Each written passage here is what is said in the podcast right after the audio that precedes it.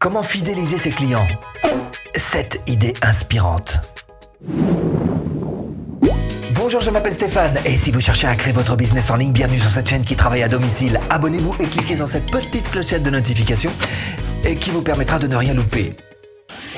Comment vous motiver? Comment vous motiver pour faire en sorte que vous puissiez fidéliser vos clients? Je vais vous trouver trois bonnes raisons. La première, c'est la vente. À partir du moment où vous avez fait un bon boulot sur un produit que vous avez vendu à un client, il n'y a pas de raison qu'il vous en achète pas un deuxième, si tant est qu'il en ait besoin, évidemment. La deuxième bonne raison, ce sont les témoignages. Et eh, un client, à partir du moment où vous avez fait un bon produit, un client qui est satisfait, pourra très bien vous envoyer un petit témoignage extrêmement positif sur votre produit. Et vous le savez, on suit d'extrêmement près tous ces témoignages. Quand vous allez sur Amazon, vous regardez le nombre d'étoiles, regardez les commentaires qui en dessous, et ben voilà. et puis la troisième bonne raison, ce sont les sondages. C'est-à-dire que vous allez pouvoir euh, émettre des sondages et pour en savoir un petit peu plus sur qui est précisément votre client type, votre avatar client.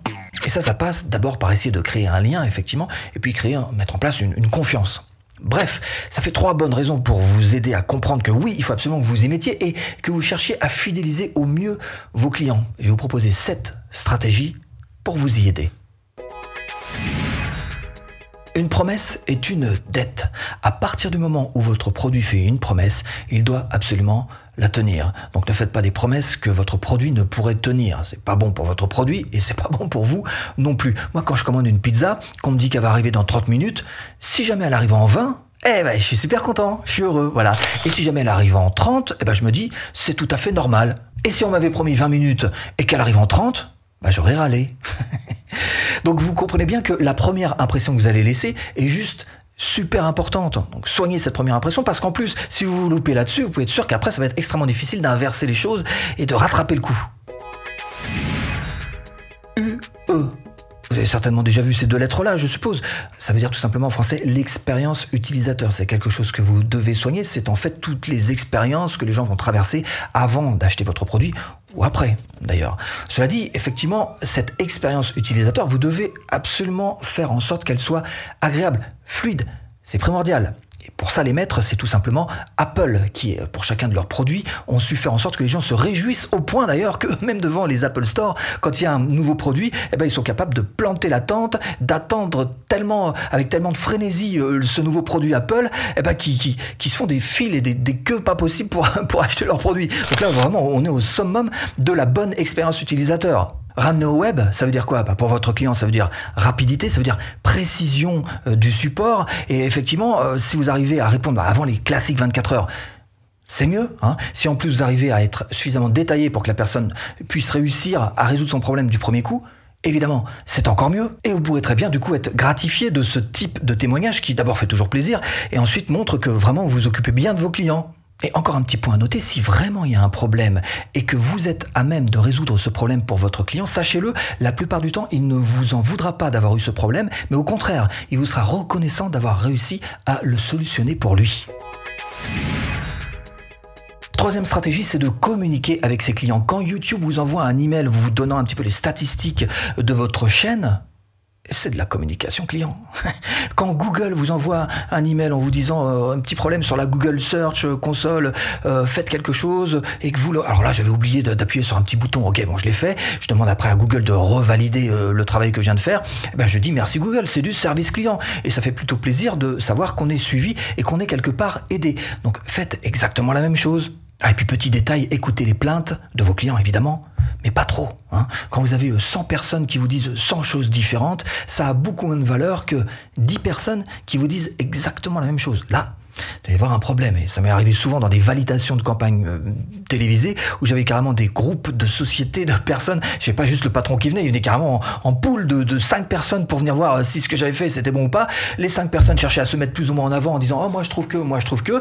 Au bout du compte, j'avais 5 défauts différents alors qu'il n'y en avait pas un qui sortait vraiment du lot. Et ça aurait été 5 personnes différentes, j'aurais eu 5 autres défauts différents. Donc encore une fois, il faut pas trop s'affoler par rapport à toutes ces petites choses-là qui sont disparates et qui sont pas vraiment représentatives de quelque chose. Par contre, encore une fois, si vraiment j'avais eu euh, trois ou deux personnes simplement sur les cinq qui m'avaient dit ça, un problème, et eh ben là, effectivement, ça méritait d'être revu et d'être corrigé.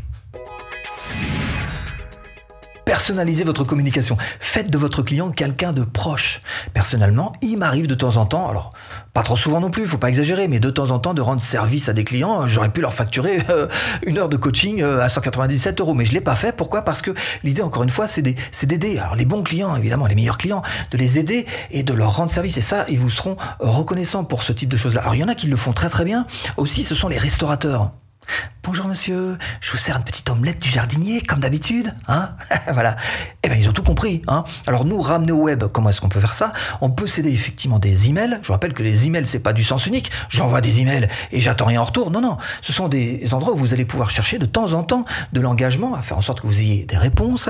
Et là, vous allez voir que effectivement, il y a des conversations qui peuvent se mettre en place. Et vous pouvez même doubler ça avec des chats. Alors personnellement, j'utilise beaucoup Facebook Messenger, sur lequel je peux entrer en communication très en fonction de chaque personne, des besoins, des demandes, des aides qu'ils ont en particulier. Et là, il y a une communication que vous allez pouvoir mettre en place facilement. C'est votre intérêt, encore une fois, que de chercher à personnaliser toutes ces communications.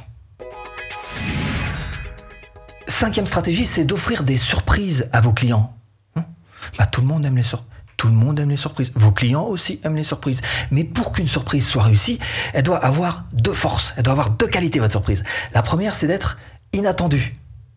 Chérie, j'ai une surprise pour toi le week-end prochain. Oh, c'est fait une surprise, ça. Non, non, c'est raté. Et puis la deuxième qualité, c'est qu'elle doit être pertinente. Vous n'allez pas offrir des claquettes à un Inuit. Il s'en fout, lui. Ça peut être un cadeau gratuit. Alors évidemment, le cadeau gratuit, ça va dépendre de la niche dans laquelle la thématique que vous traitez. Mais encore une fois, essayez de trouver un truc qui lui soit utile. Sinon, il y a des choses qui sont passe-partout. Euh, tiens, une clé USB, par exemple. Eh ben, ça sert toujours, ça. Ça peut être une réduction, mais bien sûr, un coupon de réduction, ça fait toujours plaisir, surtout si elle est spéciale client. Eh, vous faites un, je sais pas, moins 20, moins 50, comme vous voulez, ça dépend de ce que vous vendez, encore une fois, mais en tout cas, faites une réduction, un coupon de réduction spécial client. Ça peut être un supplément offert. Je hein. je sais pas si vous vendez par exemple des chaussures. Eh ben, la personne qui va ouvrir sa boîte aux chaussures va découvrir que, ah, magie, elle a droit à une semelle gratuite en plus. Ça peut être aussi un contact, pourquoi pas Eh bien, bien sûr, écrivez un mot à la main et vous envoyez ça donc par la poste, tout à fait. Ah, vous allez voir que ça, ça touche. Ça peut être un Skype ou enfin la manière un Zoom, ce que vous voulez, je m'en fous. Hein, ce qui compte, c'est d'avoir une véritable connexion, un petit 10 minutes, voilà, avec la personne. Là, vous allez voir que vous allez réellement lui faire plaisir. Donc, à vous de réfléchir exactement ce que vous pourriez faire.